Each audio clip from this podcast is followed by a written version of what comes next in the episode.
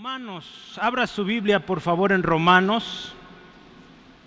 Romanos capítulo 8, versículo 26 y también el 27. Vamos a considerar este pasaje de la escritura. Dios tiene un mensaje para usted, hermano. Y yo le invito, díganle a su hermano, necesitamos ayuda. Todos necesitamos ayuda, hermanos. En la oración, cuando oramos, necesitamos ayuda. Ahorita usted me ayudó a orar, ¿verdad? Los niños los estamos enseñando también, que ellos aprendan a orar. No siempre vamos a orar por ellos, hay que enseñarlos que ellos oren también, ¿sí? Entonces ellos nos ayudaron hoy a orar muy bien, ¿sí? Entonces, mire, pero hay una ayuda, de hecho yo ahí no se nota, pero en su hoja lo va a ver, la A viene con mayúscula porque ocupamos ayuda de lo alto en nuestra oración. ¿Sí? La palabra de Dios en Romanos capítulo 8, versículo 26 y hasta el 27 dice así, y de igual manera el Espíritu nos ayuda en nuestra debilidad, pues qué hemos de pedir como conviene, no lo sabemos, pero el Espíritu mismo intercede por nosotros con gemidos indecibles, mas el que escudriña los corazones sabe cuál es la intención del Espíritu porque conforme a la voluntad de Dios intercede por los santos. Yo quiero empezar hoy también con preguntas y decirle, hermanos, ¿cuántas de nuestras oraciones son contestadas hoy? ¿Qué tan exitosas son nuestras oraciones? ¿Por qué será que no recibimos lo que pedimos? Muchas veces, hermanos, pedimos, pedimos, pedimos y no recibimos. Y muchas veces nos desanimamos, caemos en una, eh, un estado de que decimos, pues yo ya dije, lo he dicho y no responde, y pienso que mi oración se va en un abismo, nadie me escucha. A veces nos desanimamos pensando que Dios no nos escucha, que no merecemos. Tantas cosas que el enemigo quiere llenar nuestra mente, hermanos. ¿Y sabe qué nos debería recordar esto, estas preguntas? Es que necesitamos ayuda, aún para orar. Aún para orar, hermano, necesitamos ayuda. Aquí eh, Pablo dice, Santiago va a decir más al rato, vamos a ver, nuestras peticiones muchas veces están mal hechas y ocupamos ayuda. ¿Cómo decir bien o cómo pedir bien? Dice aquí Pablo, no sabemos, pero el Espíritu Santo es quien nos ayuda. Y vamos a hablar también de Cristo Jesús también ahí a la diestra de Dios. Hoy vamos a hablar de algunas razones por qué nuestra petición no es eh, exitosa, podríamos pensarlo así, o no hay respuesta. Hermanos, gracias a Dios muchas de nuestras peticiones no han sido contestadas porque hay un propósito de Dios. Dios quiere trabajar en usted, en mí. Vamos a ver que hay peticiones que no son contestadas porque no es el tiempo de Dios. Y nos vamos a desesperar muchas veces, pero hoy Dios te va a decir, hay que esperar. ¿Sí?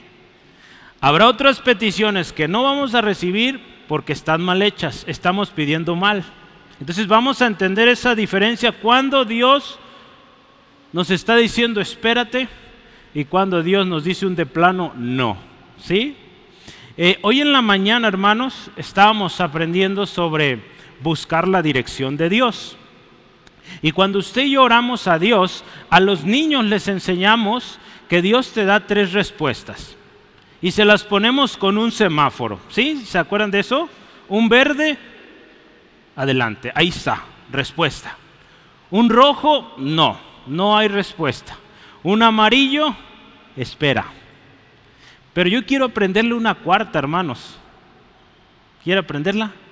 En la mañana se las compartí a mis hermanos. Ya vimos un verde, un amarillo y un rojo en las respuestas de Dios. Pero ¿sabe qué? También hay otra que Dios da y es vuelta con flecha. ¿Han visto usted ahí en los semáforos esos letreros que dice vuelta con flecha? Que solo vas a dar vuelta cuando hay una flecha verde. ¿Sí? ¿De acuerdo con eso? Entonces, si lo aplicamos acá, hermanos, muchas veces Dios nos va a decir eso. Espera, ya hay un verde, pero para tu vuelta hasta que salga la flecha. Entonces Dios ya está diciendo, sí, vamos a hacer esto, pero como yo te diga, con condiciones, ¿verdad? David así lo hizo, hermanos. Le dijo, Dios, ¿quieres que vaya en contra de los filisteos? Sí. ¿Cómo? Y Dios le dijo, ¿cómo? ¿Sí? Haz emboscadas, haz esta estrategia, pónganse de acuerdo de esta manera y adelante. Entonces muchas veces Dios te va a decir, adelante, lo que tienes pensado, hazlo, así como pensaste. Pero en otras veces nos va a decir, ¿sabes qué? Mira, sí, pero espérate. O cuando haya flecha verde, ¿verdad? Cuando estas condiciones se den, ahí usted camina. ¿Sí? Entonces Dios nos va a dar eh, este tipo de respuestas, hermanos, y tenemos que estar bien atentos. Y, necesitamos ayuda, hermanos. ¿Qué le parece si hoy pedimos ayuda? al Espíritu Santo esta tarde, perdón. Pedimos ayuda, Espíritu Santo, ayúdanos a entender. Queremos entender qué nos quiere decir tu palabra aquí. Queremos que nuestra oración llegue a la presencia de Dios. ¿Le parece? Vamos a orar al Padre pidiendo al Espíritu Santo nos guíe y lo vamos a hacer en el nombre de Jesús. ¿Le parece? Vamos a orar. Padre, en el nombre de Jesús. Hoy pedimos a tu Espíritu Santo que nos guíe. Esta tarde reconocemos, número uno, que tú eres el Rey, que tú eres el Señor, el soberano. Reconocemos la segunda cosa y es que nosotros somos criaturas hechos por ti y que te necesitamos, que necesitamos de tu ayuda. Y la tercera cosa es que reconocemos que somos tus hijos y como tus hijos podemos orar pidiendo en el nombre de Jesús, pidiendo el Espíritu Santo y nuestra oración será escuchada. Eso lo creemos y en el nombre de Jesús lo pedimos. Amén, aleluya. Gloria a Dios. Dios va a hablar, hermanos. Hermanos, lo primero que quiero que meditemos es que somos débiles en la oración somos débiles. Dice aquí Pablo, de igual manera el Espíritu nos ayuda en nuestra debilidad. ¿Qué hemos pedir como conviene? Dice, no sabemos. Yo quise traer algunos ejemplos de la historia de la Biblia de hombres que hicieron peticiones mal hechas y que Dios no contestó. Quiero empezar con la primera. Deuteronomio, acompáñeme por favor. Deuteronomio capítulo 3, quizá ya se imagina de quién voy a hablar. Voy a hablar de Moisés, unos minutitos. Moisés en Deuteronomio 3, 23 al 26, dice así, escuche, un ejemplo, una oración que Dios no contestó. Dice, Deuteronomio 3:23 dice así la palabra del Señor.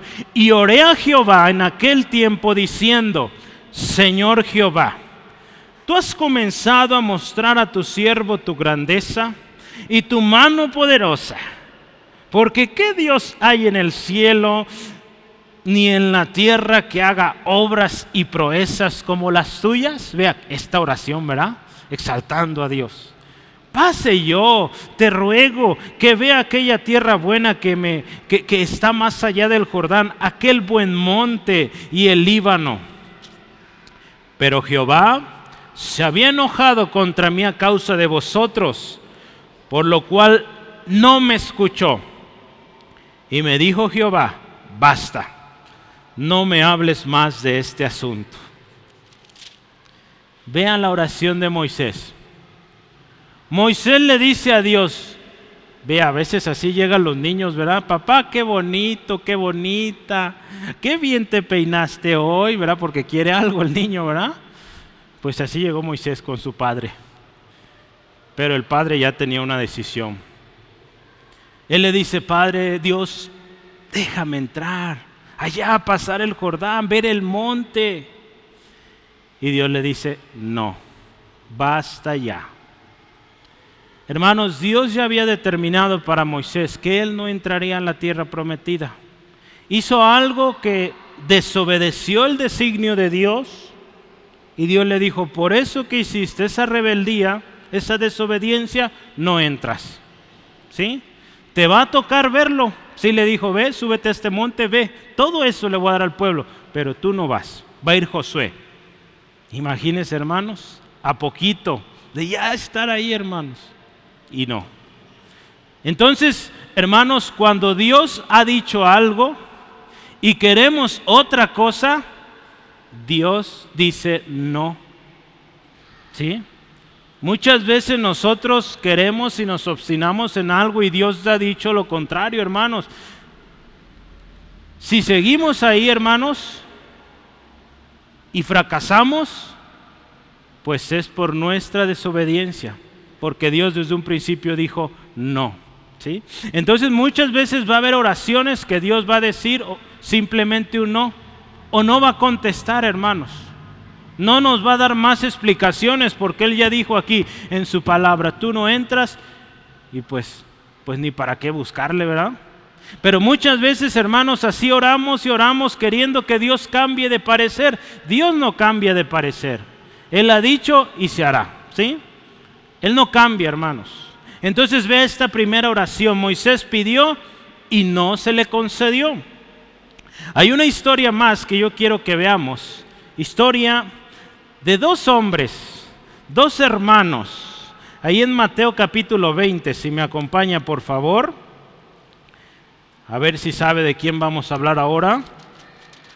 Mateo 20, versículo 22 al 23. Dice así la historia, escuche. Entonces se le acercó la madre de los hijos de Zebedeo con sus hijos y postrándose ante él y pidiéndole algo. Él le dijo, ¿qué quieres? Ella dijo, ordena que en tu reino se sienten estos dos hijos míos, el uno a tu derecha y el otro a tu izquierda.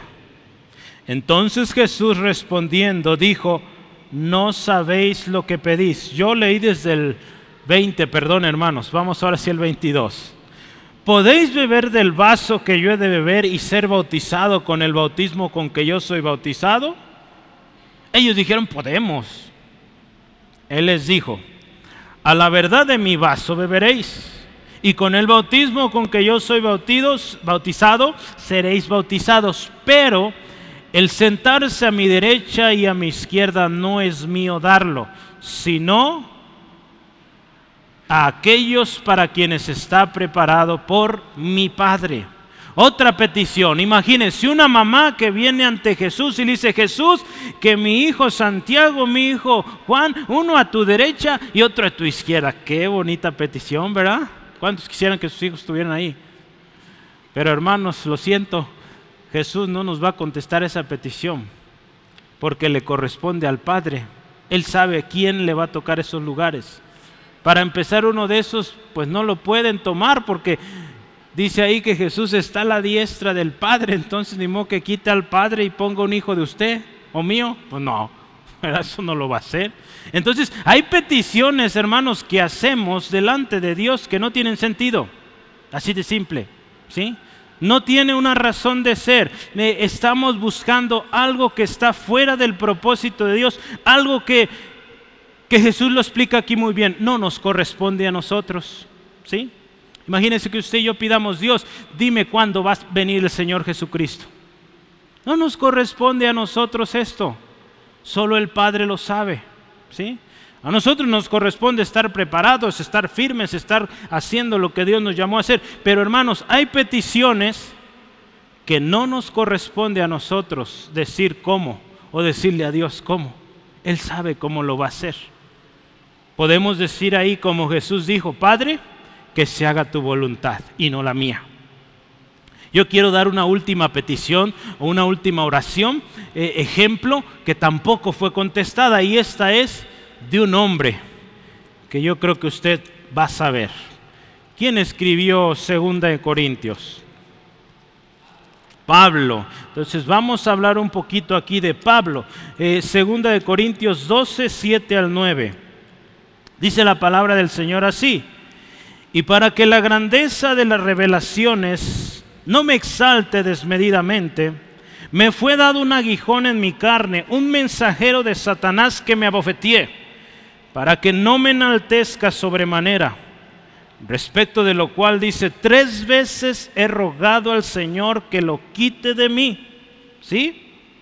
y me ha dicho, bástate mi gracia, porque mi poder se perfecciona en la debilidad. Por tanto, de buena gana me gloriaré más bien en mis debilidades, para que repose sobre mí el poder de Cristo. Vea qué poderoso esto, hermanos. Pablo dice, he rogado al Señor tres veces. El apóstol Pablo, el que escribió estos, eh, casi todo el Nuevo Testamento, le pidió a Dios, Dios, quítame esto, no lo quiero en mí, me estorba. ¿Qué le dijo el Señor? Bástate mi gracia, porque en esa debilidad mi poder se perfecciona.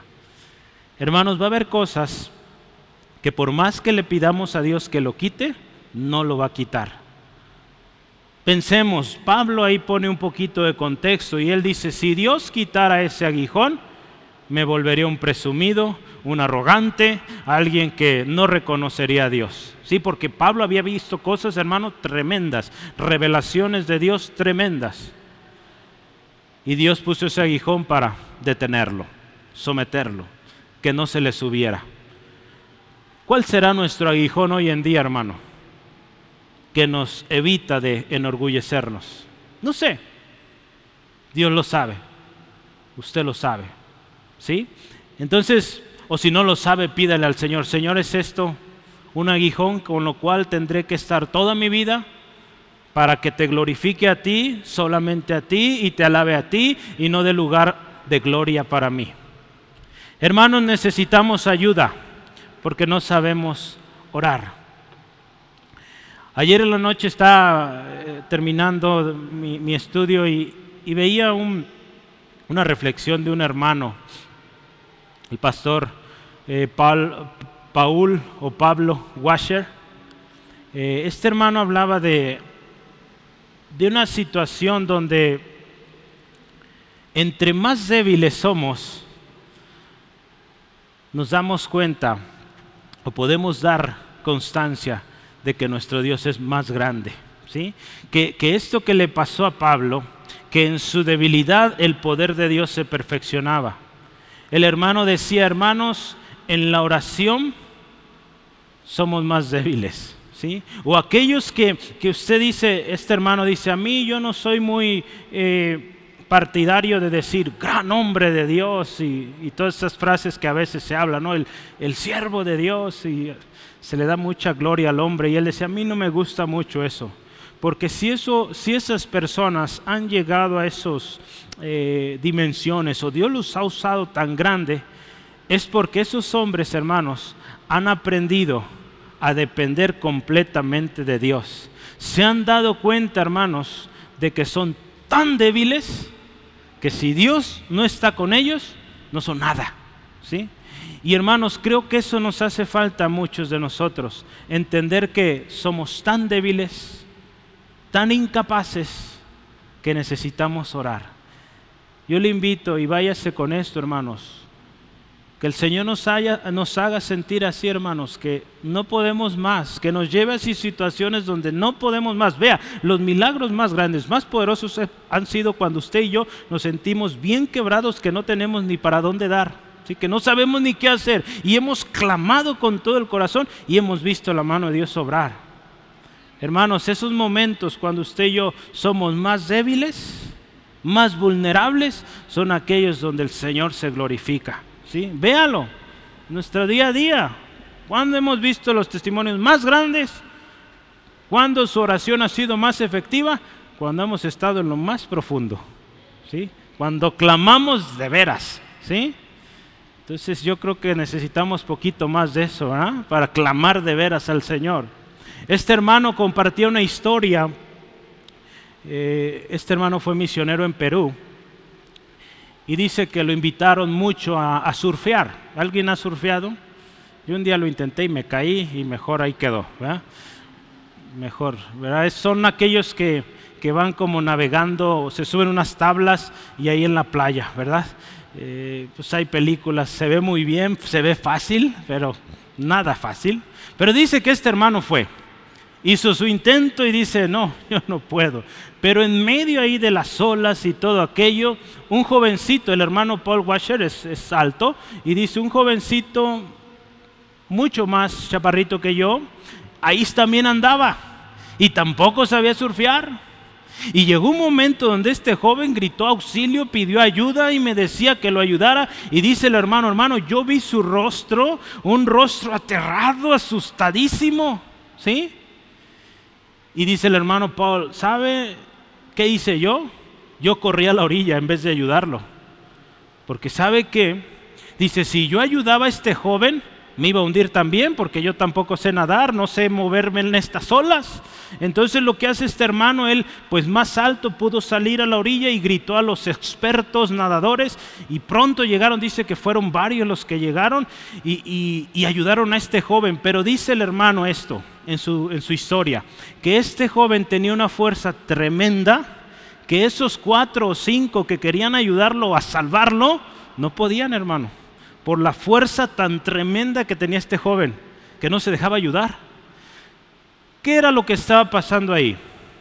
Estaba tan asustado, tan aterrado, sí hermano, no sé si a alguien le ha pasado, que hasta cuando estás asustado en el mar, a mí me ha pasado una ocasión, ¿verdad? Estás tan asustado, tan aterrado que hasta más pesado te haces, ¿sí? No sé de dónde agarras fuerza, pero tremendo, hermanos. No te puedes mover, te hundes cuando normalmente sabes nadar, pero a mí me ha pasado eso. No sé si usted. Pero esto pasó acá. Este joven estaba tan aterrado que, que él tiraba manotazos y golpeaba a los que lo ayudaban y no podía salir. Entonces, ¿qué nos enseña esta historia, hermanos? Este hermano concluye en que cuando estamos más aterrados es cuando tenemos más fuerza. Cuando somos más débiles, hermanos, vamos a clamar con más ganas, ¿sí? Y esa ayuda que va a llegar, hermanos, pues va a ser efectiva, ¿sí?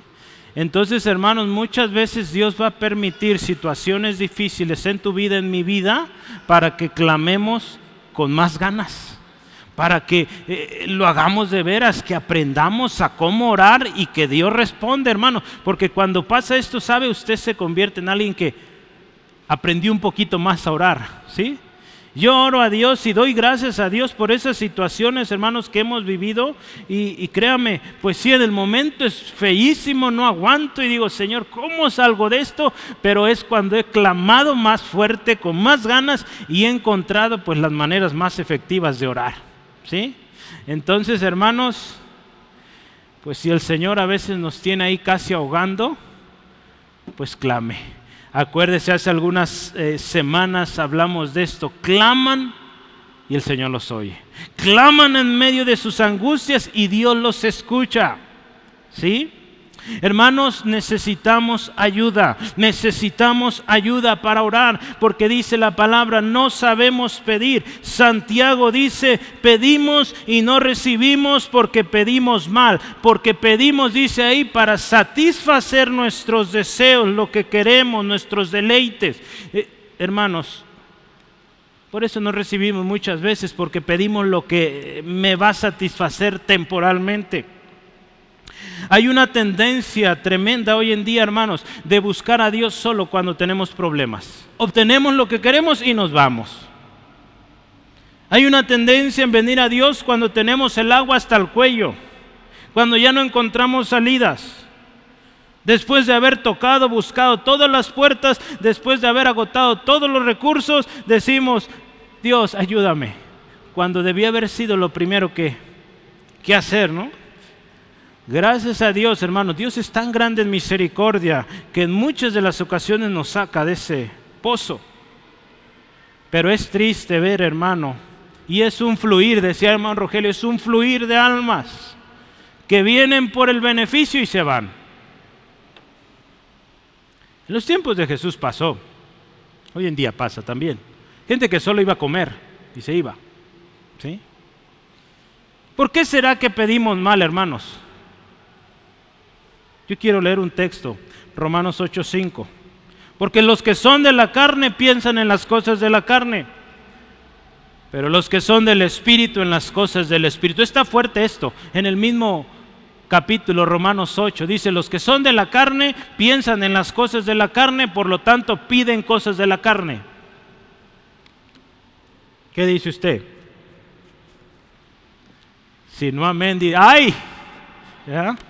Hermanos, muchas veces pedimos conforme a la carne y por eso no recibimos. ¿Sí?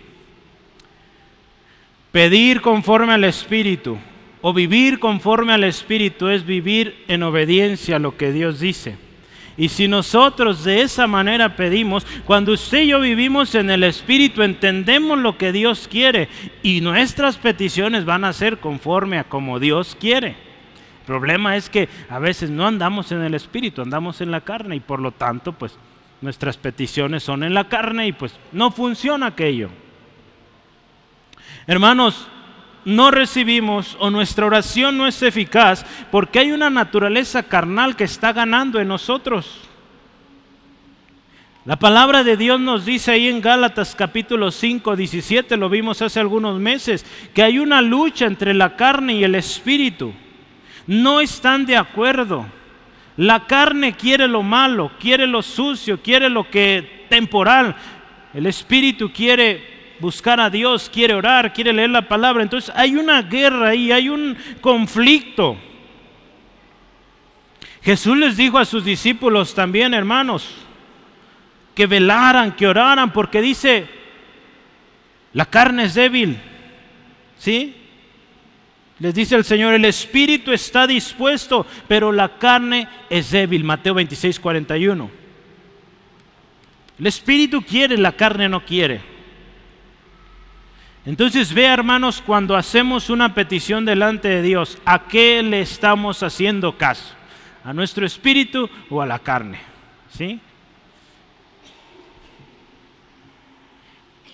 En la profecía de Zacarías nos habla de, un pueblo, el pueblo de Israel, con una ignorancia deliberada, una actitud totalmente rebelde a lo que Dios decía. No querían escuchar a Dios. Hermanos, cuando nos obstinamos en desobedecer, que, buscamos más las cosas de la carne, ¿sí? Cuando Dios nos dice algo, haz esto, no lo hacemos y, y, seguimos ahí, no recapacitamos, no volvemos, hermanos, puede llegar a suceder como sucedió al pueblo de Israel, que en medio de su aflicción clamaban y dice, Dios ya no le respondió más.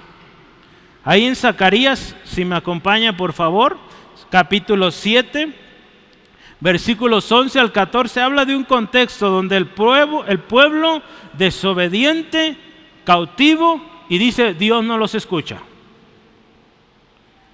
Zacarías 7, versículos 11 al 14, dice así la palabra de Dios. Escucha esto. Pero no quisieron escuchar antes volvieron la espalda y taparon sus oídos para no oír y pusieron su corazón como diamante para no oír la ley ni las palabras que Jehová de los ejércitos enviaba por su espíritu, por medio de los profetas primeros.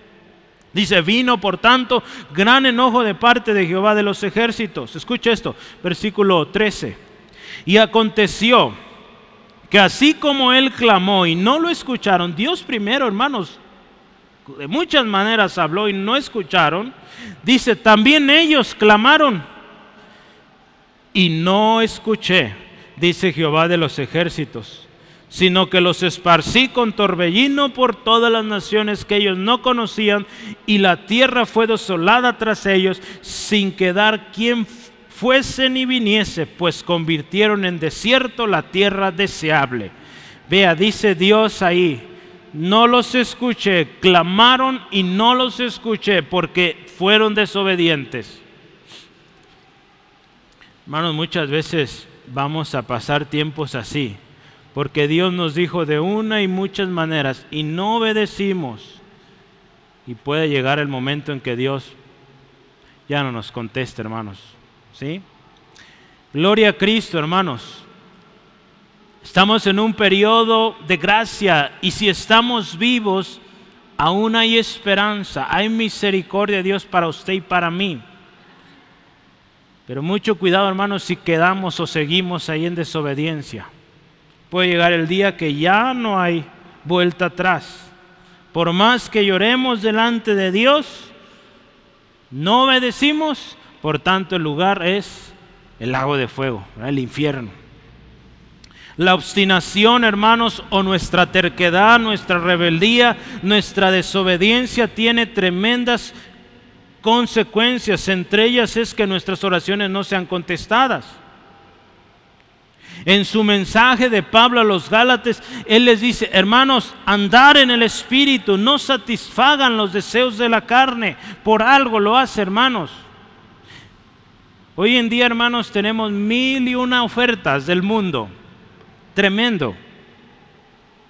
Con los medios eh, de comunicación es posible tener cualquier cosa que usted desee en el tiempo que antes pues era imposible. Hoy es tan sencillo adquirir cualquier contenido para satisfacer nuestros apetitos carnales que hermanos, Pablo dice, hermanos, cuidado no satisfagan los deseos de la carne, porque hay un conflicto, hermanos. Y si nosotros eh, eh, le damos más alimento, véalo así, si damos más alimento a nuestra carne, hermano, hermana, cuando oremos no vamos a ser escuchados, ¿sí?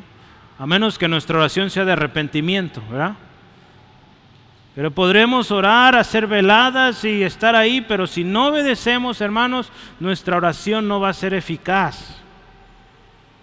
Entonces, hermanos, ¿cómo vamos a ser fuertes en la oración? ¿Cómo vamos a pedir bien? Escuche esto, porque hay una tendencia en nosotros, la carne, ¿sí? Ahí está, no podemos quitar. Un día estaremos en la presencia de Dios y ahí ya, ya no nos va a molestar. Pero ahorita mientras estamos en la tierra somos de carne. Nuestra carne quiere, ¿sí? No se sacia. Los ojos, dice la palabra, no se sacian de ver, ¿sí? ¿Cómo entonces le vamos a hacer, hermano? Porque la cosa está seria, ¿verdad? Está difícil. ¿Cómo voy a orar bien? ¿Cómo voy a pedir de tal manera que sea efectiva mi oración? La respuesta es esta. Necesitamos ayuda. Sí, por eso nuestro tema hoy, necesitamos ayuda. Y primero vamos a ver, el Espíritu Santo intercede por nosotros, hermano. Gloria a Cristo, Dios no nos deja así, hermanos. Él conoce y sabe, dice la palabra, que somos polvo que no podemos. Y por eso Jesucristo dice, no los dejo solos, les dejo al Espíritu. El Espíritu Santo, hermanos, es nuestro ayudador. El año, creo que fue antepasado, hablamos del Espíritu Santo y, todo el año estuvimos hablando mucho sobre esto. Y, pues yo creo que seguiremos aprendiendo, hermanos. Pero Jesús prometió un consolador, prometió alguien que estaría con nosotros, alguien que nos iba a ayudar.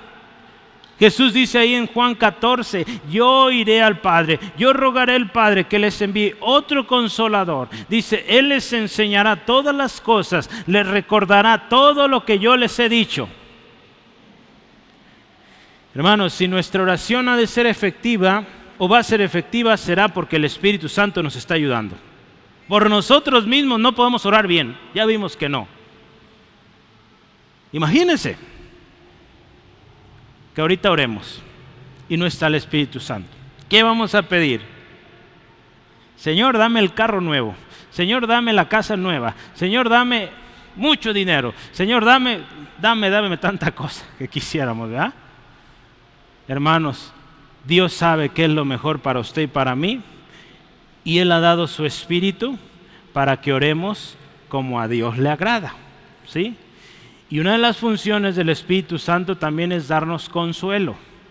Porque si no hemos recibido aquello que quizá anhelamos, que quizá es legítimo, ¿verdad? Quizá sanidad, algo como sanidad, y no lo recibimos, pues también el Espíritu Santo está ahí para consolarte, hermano, hermana. Para ayudarte a orar. De tal manera que cuando tú vayas al Padre, sí, vas a presentar tu petición.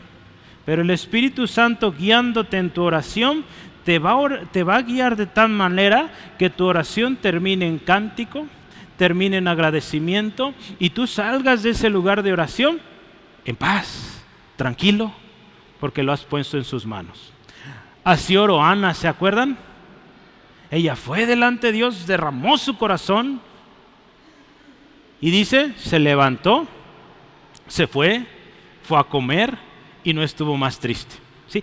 Eso es, hermano, una oración guiada por el Espíritu. Cuando derramamos todo nuestro corazón delante de Dios y encontramos ese refugio, esa fortaleza que solo Dios puede dar. Por eso Jesús, hermanos, insistía tanto a sus discípulos, miren, no se vayan de Jerusalén hasta que reciban el Espíritu Santo, o sea, hasta que sean investidos de ese poder, porque Jesús sabía, hermanos, él conocía a sus discípulos que eran bien dormilones, que no iban a aguantar, ¿sí? que se dormían en la oración. ¿sí?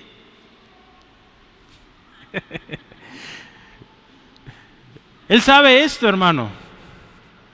Pero Él les dice, necesitan el Espíritu Santo, ¿sí? Para que cuando oren, efectivo, ¿sí? Y pegue aquello, hermano, ¿sí? Necesitamos la ayuda del Espíritu Santo, hermano. Él intercede, dice la palabra, por nosotros. Hermanos, nuestra oración será efectiva si y solo si contamos con la ayuda del Espíritu Santo. ¿Está de acuerdo? Lo dice su palabra. ¿sí? Necesitamos la ayuda del Espíritu Santo para que oremos efectivamente. Eh, el hermano R.C. Sproul, él ya partió con el Señor, él comentaba esto, decía, cuando oramos debemos recordar pedir al Espíritu Santo que nos ayude porque muy frecuentemente no oramos correctamente. Si nosotros queremos realmente ver respuesta a nuestra oración y que esa oración nos fortalezca, hermanos, ¿sabe qué? Oremos bajo la dirección del Espíritu Santo. Hermanos, si usted quiere salir de ese cuarto de oración, de ese lugar de oración, de ese altar de oración, adoración que usted hace, quiere salir fortalecido, pídale, Espíritu Santo, ayúdame. Vengo bien cargado, no puedo más. Y sabe, Dios nos levanta. De manera que usted va a salir contento, gozoso. ¿Sí? Hermanos, estos días yo he tenido algunos días pesados y voy, Señor, no pude, estos días estuvo tremendo, difícil, no logré esto, aquello. Ayúdame.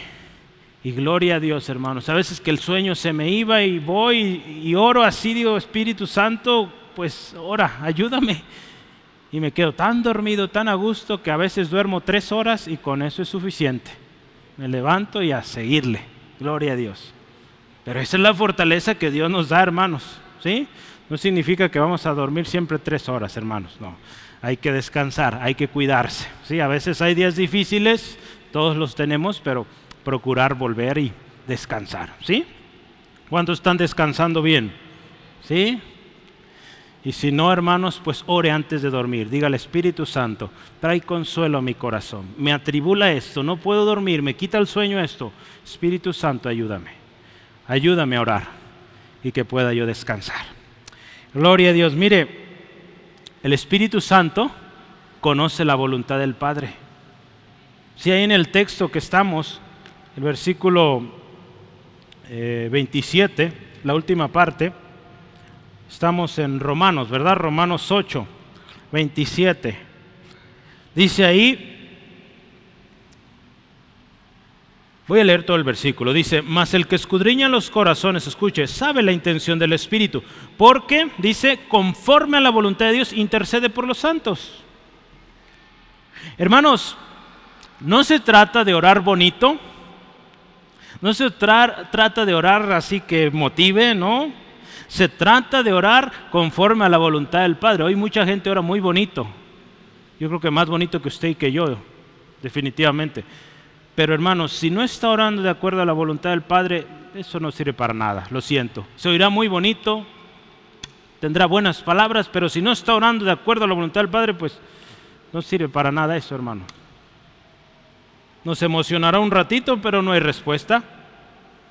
Cuando vemos el ejemplo de Jesús en su oración, Él nos enseña, hermanos, Él nos enseña que se haga la voluntad del Padre. Padre nuestro que estás en los cielos, santificado sea tu nombre. Venga tu reino. ¿Qué dice ahí versículo 10? Hágase tu voluntad, así como en el cielo, aquí también en la tierra. Así también en la tierra. ¿Sí? Entonces, Hermanos, debemos orar que se haga la voluntad de Dios. Jesús, hermanos, nos da una promesa con respecto a pedir conforme a la voluntad del Padre. Yo creo que haremos bien en obedecer esto. Cuando Juan da este mensaje en primera de Juan capítulo 5, lo voy a leer para usted. Hay algo tremendo, hay promesa de Dios para nosotros y dice, y esta es la confianza que tenemos en Él. Escuche esto, que si pedimos alguna cosa conforme a su voluntad, él nos oye. Gloria a Dios. Es una confianza tremenda de que si pedimos, vamos a, escuchar, vamos a ser escuchados, pero hay que pedir la voluntad del Padre. Y dice, y si sabemos que Él nos oye en cualquier cosa que pidamos, sabemos que tenemos las peticiones que hagamos hecho. Por eso le decía, y Pablo le insiste ahí, y Jesús también insistía en la necesidad del Espíritu Santo, porque si oramos guiados por el Espíritu Santo, hermanos, vamos a pedir conforme a la voluntad de Dios y lo vamos a recibir. Alguien que está viviendo en el Espíritu, pues no va, a, no va a pedir cosas de la carne, va a pedir cosas del Espíritu. Y como pide cosas del Espíritu, pues las va a recibir. ¿sí? Cuando pide cosas conforme el Espíritu, lo guía el Espíritu, va a recibir. Por eso hay oraciones que son tan efectivas porque están pidiendo de acuerdo a la voluntad de Dios, están siendo guiados por el Espíritu de Dios. Hermanos, pensemos un minuto en esas peticiones que no han sido contestadas. Piense un minutito. Yo tengo unas preguntas aquí. Esa petición que tú estás haciendo a Dios, ¿tiene fundamento en la palabra de Dios? ¿Sí? Otra pregunta más. La respuesta a esa petición, lo que sea que estés pidiendo, ¿da gloria a Dios? o te glorifica a ti, a mí. Porque a veces pedimos cosas que nos van a hacer sentir más elevados y no vamos a dar gloria a Dios. Otra pregunta, hermanos, piensa esto, pensemos. El resultado o la respuesta a esa oración, si Dios te lo da, escucha esto, si el resultado de esta petición que tú estás orando llega, la respuesta llega, ¿te acerca más a Dios o te aleja? ¿Sí? Hay que pensar esto también, ¿verdad? A veces eh, en algún tiempo yo estaba orando por un trabajo y fui a muchas entrevistas. Me pasé gratis, era una empresa que me llevó a Estados Unidos a una entrevista. Yo dije, gloria a Dios, me pasé gratis, con carro rentado, hermano, y toda la cosa. El fin de semana me quedé con mis primos y precioso. Pero no era la voluntad de Dios ese trabajo, ¿verdad? Yo me pasé, gracias a Dios. Pero mire, yo buscaba aquí y allá. Ese lugar no hubo oportunidad. Otros lugares sí había y muy bien pagado, pero no era la voluntad de Dios, hermanos. Porque ¿sabe qué? Yo trato de recordar hacia atrás. Y si yo hubiera aceptado esa oferta de trabajo hace, la última que tuve fue hace como cuatro o cinco años, si yo lo hubiera aceptado, hermanos, no estuviera aquí. Quizás estuviera con mucho dinero, o no sé dónde, quizá ya ni estuviera, ¿verdad? Ganando quizá mucho, pero muy alejado del Señor. Gloria a Cristo que, que dije no a aquello, ¿sí? Y hoy estamos aquí sirviendo a Dios, sirviendo al propósito de Dios y contentos con lo que Dios nos ha dado. ¿sí? Dios es fiel, hermanos, porque hoy tengo compañeros que sí aceptaron esas ofertas y hoy viven vidas muy tristes. Algunos ya divorciándose, algunos con problemas en su familia, algunos con problemas de nervios. Uno se tuvo que regresar porque no aguantaba más los nervios, la presión del trabajo. Tremendo, hermanos. Y doy gracias, gracias Dios, porque me quedé aquí. Soy feliz porque estoy haciendo lo que Dios me dijo que hiciera. ¿sí? Hermano, necesitamos la ayuda del Espíritu Santo. ¿sí? Piense otra pregunta, mire, esas peticiones que no han sido contestadas, cuando recibimos la respuesta, ¿damos gloria a Dios? ¿Damos testimonio de lo que Dios hizo? A veces sucede, hermanos, que yo les decía en la mañana a, los hermanos, perdónenme la expresión y lo vuelvo a decir, nuestra terquedad muchas veces abre puertas y pensamos que Dios fue el que las abrió. Porque a veces, hermanos, queremos algo y aferrados a ello, de que lo recibo porque lo recibo, Dios lo recibo, lo recibo, lo declaro y sabe cuánto, y sabemos que no es la voluntad de Dios, pero lo recibimos porque pues somos tercos, ¿verdad? Perdónenme la palabra, yo también he sido terco, muchos, y somos tercos, necesitamos llevar eso al Señor. Pero mire, nuestra terquedad abre puertas y no es Dios. Y tristemente muchos dicen, gloria a Dios, Dios me abrió esta puerta y tienen meses o años sin ir a la iglesia. Sin leer la palabra, sin orar. ¿Cómo que gloria a Dios por eso? Eso no es de Dios, eso no vino de Dios. ¿Sí? Entonces tenemos que aprender bien cuándo es Dios obrando y cuándo somos nosotros, cuándo es nuestra carne. ¿Sí? Por eso necesitamos la ayuda del Espíritu. La perfecta voluntad de Dios, hermanos, requiere un cambio de, un cambio de mente. ¿Sí? El cual va a resultar, dice aquí, de una oración de acuerdo a la voluntad de Dios. No vamos a pensar en las cosas de la carne, sino en las cosas del Espíritu, hermanos. Cuando nuestra mente ha sido renovada, ahí en Romanos 12, eh, 1 y 2, ¿verdad? Nos habla de esto. Hermanos, que presentemos nuestros cuerpos como sacrificio vivo, agradable a Dios. Dice también, dice, no os conforméis a este siglo, sino transformaos por medio de la renovación de vuestro entendimiento.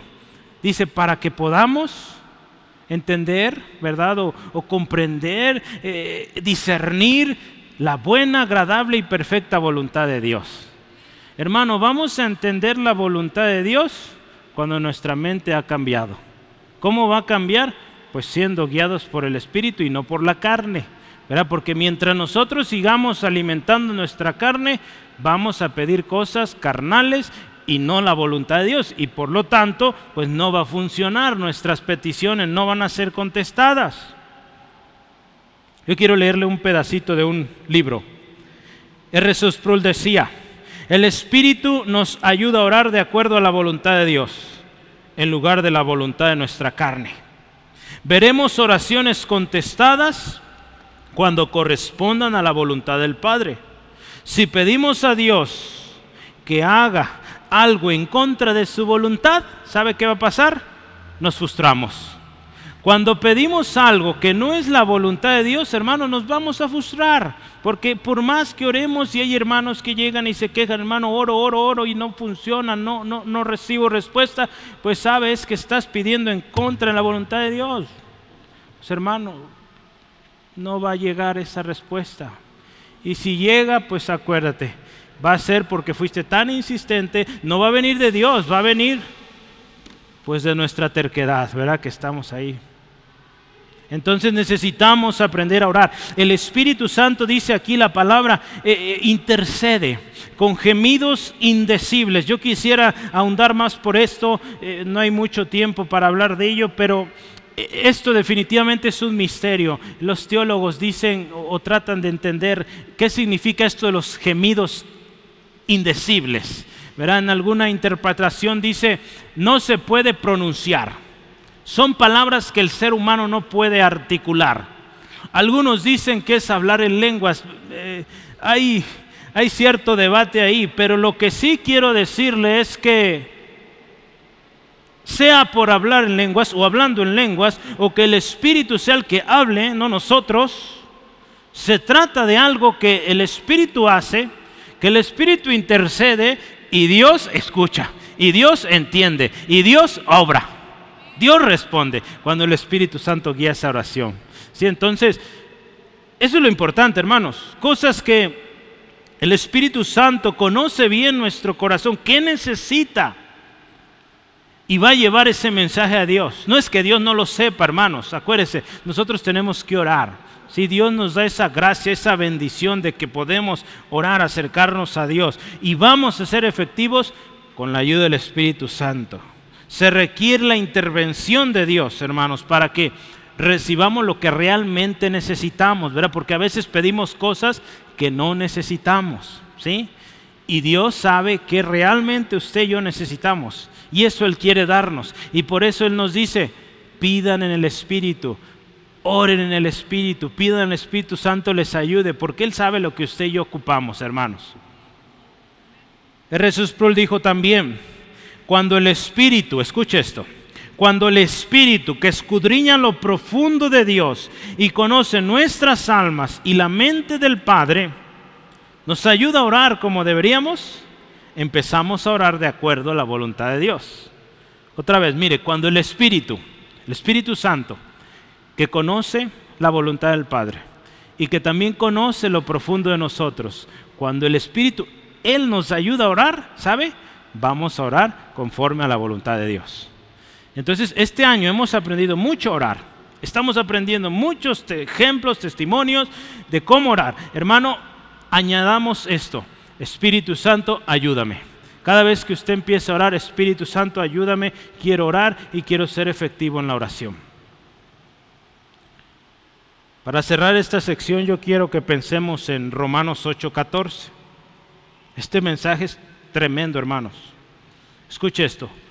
Porque todos los que son guiados por el Espíritu, estos son hijos de Dios. Esto está serio, ¿eh? Todos los que son guiados por el Espíritu de Dios, estos son hijos de Dios. O sea, los hijos de Dios tienen que ser guiados por el Espíritu de Dios. No hay otra, hermanos. Si hoy necesitas venir a Cristo para ser hijo de Dios y vivir en el Espíritu, pues hoy es el día. Quizá por años has estado ahí, eres solo simpatizante, pues hoy te invito a aceptar a Cristo. Pues hermano, estamos puros de la iglesia, pues a veces en la iglesia hay gente que necesita convertirse a Cristo, ¿sí? Que tiene años ahí y no se ha convertido realmente, porque no está viviendo en el Espíritu.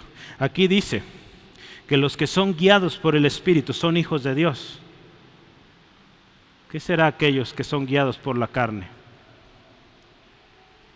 No son hijos de Dios.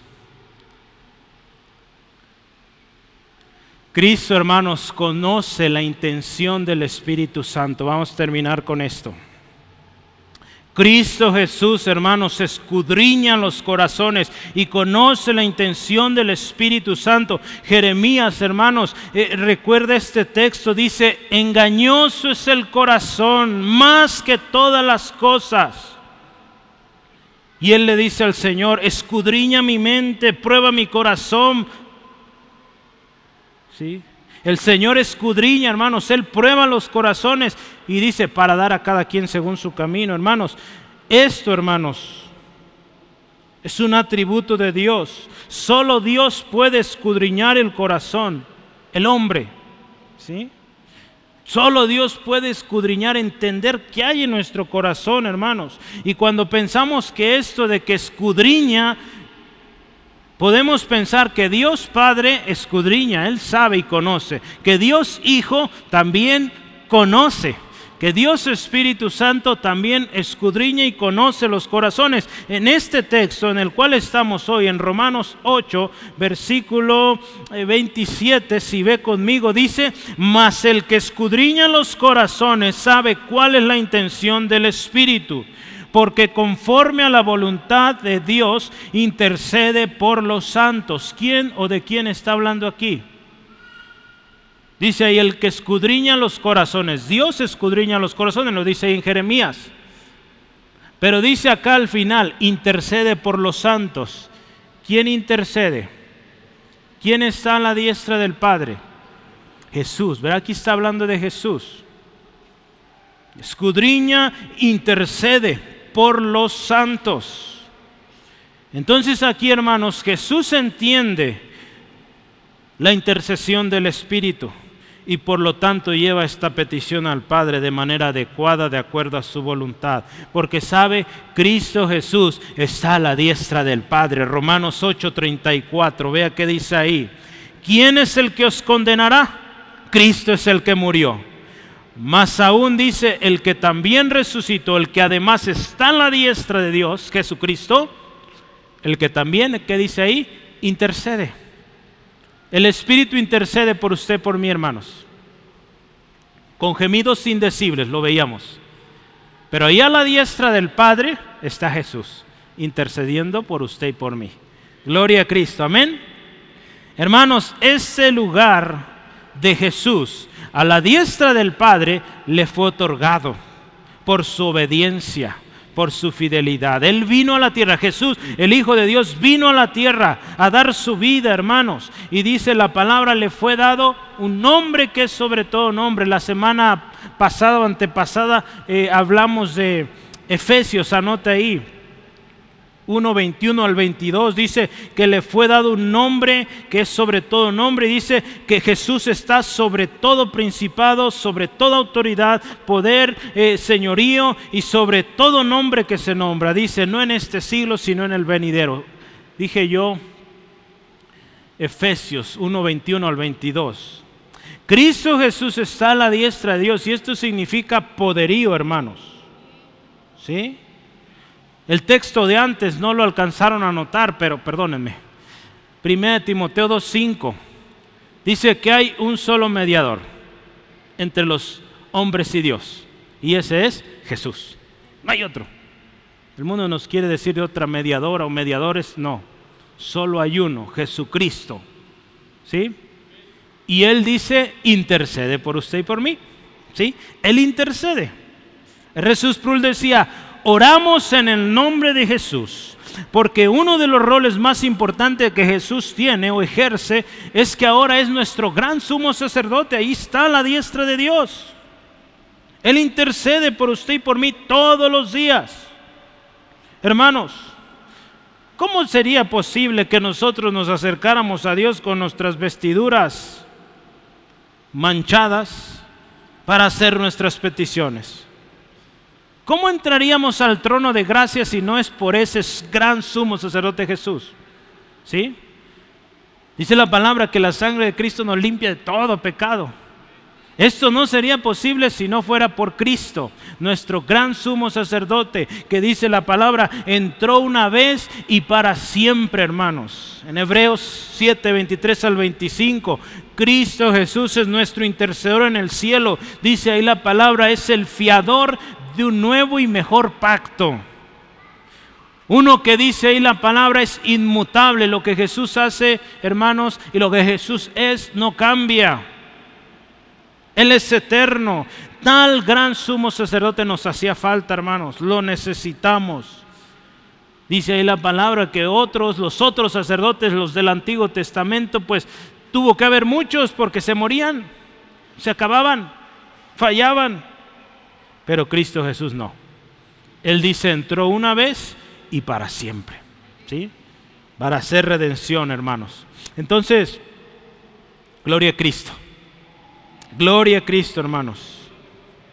En cuanto a la intervención del Espíritu Santo y de Cristo Jesús, Jesús terminaba diciendo, siempre debemos tener en cuenta que cuando oramos, escuche esto, A leerlo otra vez. Siempre tome en cuenta esto, que cuando usted ora, Jesús está orando con nosotros. La oración, hermanos, es una actividad, decía este hermano, trinitaria. ¿Por qué? Es más que solo orar al Padre a través del Hijo.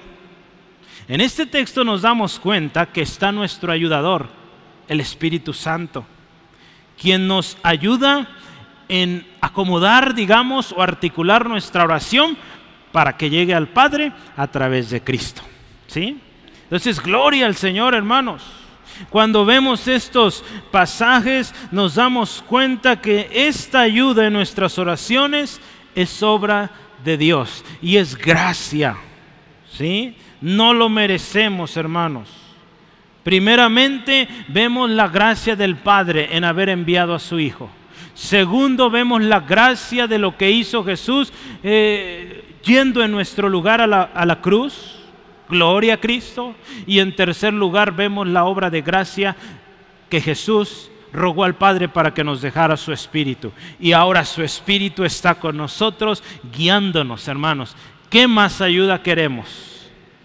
¿Qué más ayuda podemos pedir? Que el mismo Espíritu de Dios esté con nosotros cuando oramos. Terminamos. Somos débiles en la oración.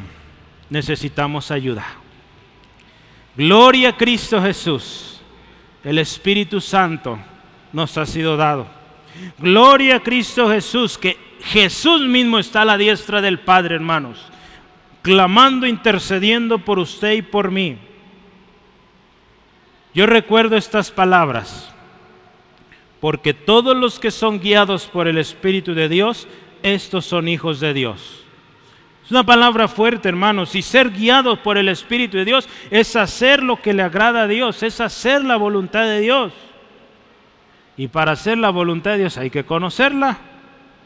Yo le pregunto, ¿cómo andamos en eso? ¿Conoces la voluntad de Dios para tu vida? Es triste escuchar hermanos que tienen tanto año y no sabe qué Dios tiene para él. ¿Por qué está aquí? Si esta es tu situación, hermanos, hoy yo te invito, acepta a Cristo pero de verdad, conviértete a Cristo hoy. Si tienes 20, 30, 40 años, pues hoy te invito y Dios te tiene aquí con un propósito, acepta a Cristo. Ya, de una vez. Quizá lo has hecho solo de palabras, porque ninguna de tus oraciones ha sido contestada, no hay fruto, porque vives en desobediencia. Hoy acepta a Cristo en tu corazón. ¿Sí, hermanos? Quizá hasta ahora has sido solo un simpatizante. Hoy es día que vengas a Cristo Jesús y recibas la adopción de hijo y empieces a ser guiado por el Espíritu. Es altamente probable que tus oraciones no han sido contestadas porque no estás viviendo en el Espíritu. Más bien tus oraciones son motivadas por tu carne. Ven a Cristo hoy si eres hijo de Dios, si tú dices, yo soy hijo de Dios, estoy siendo guiado por el Espíritu, y no has recibido esa petición que tú has pedido por tanto tiempo, hermano, me dirijo a ti, hijo de Dios, hija de Dios. Si no has recibido esa oración o esa respuesta a tu oración, ¿sabes? Hoy ora así. Pídele al Espíritu Santo te revele el propósito de eso. ¿Sí? Pídele al Espíritu Santo, te revele el propósito, la voluntad de Dios para tu vida en esa situación. Que tú no entiendes, pero Él te puede revelar. Yo te voy a invitar, pídelo y después de que ores, espera. Está atento a su palabra, lee la Biblia, busca la presencia de Dios, está quieto en tu oración. Y una cosa más te voy a decir, hermano, hermana, hijo de Dios, hija de Dios si no recibes respuesta a tu petición, no te frustres. Bástate su gracia, porque su poder se perfecciona en tu debilidad. Pablo tuvo que entender esto. Rogó tres veces. Él a la tercera se, se rindió, porque tuvo esta palabra. Bástate mi gracia, dice el Señor, porque mi poder se perfecciona en tu debilidad. Hermanos, si hemos cargar con esa debilidad, con esa enfermedad, con esa situación toda nuestra vida, gloria a Cristo y que nos baste su gracia. Porque ahí en esa debilidad Él se va a glorificar, hermano. ¿Sí? Entonces dale gracias a Dios por eso. Y estate tranquilo de que Dios así lo dispuso y gloria a Él. Si no llega la respuesta, ¿sí? Si llega la respuesta, pues sabrás qué hacer. ¿Sí? ¿Oramos? Yo quiero invitarte a Cristo primero, porque quizá tienes tiempo y no has recibido y es porque vives en la carne y hoy Cristo te está llamando. Vamos orando. Señor Jesús, te damos gracias por esa obra preciosa, redentora que hiciste en la cruz del Calvario. Hoy oramos delante de tu presencia creyendo en tu palabra viva, tu palabra poderosa, dando gracias porque Señor, hoy tú hablas a nuestro corazón. Tú conoces lo que hay realmente, lo más profundo y que aunque años han pasado, tu palabra hoy sigue siendo la misma. Señor, si en nuestras oraciones no hemos sido efectivos, Hoy, Señor, primeramente pedimos perdón porque hemos actuado de manera incorrecta. Y yo quisiera dirigirme a usted, hoy me adelanto a esto. Y quiero hacer el llamado a Jesucristo porque yo le decía, la palabra de Dios es tan clara y dice que los que son guiados por el Espíritu son hijos de Dios. Y si no estás siendo guiado por el Espíritu, entonces quiero decirte que hoy Puedes ser hijo de Dios, pero necesitas venir a Jesús arrepentido de toda tu maldad, de toda tu rebeldía, toda tu desobediencia.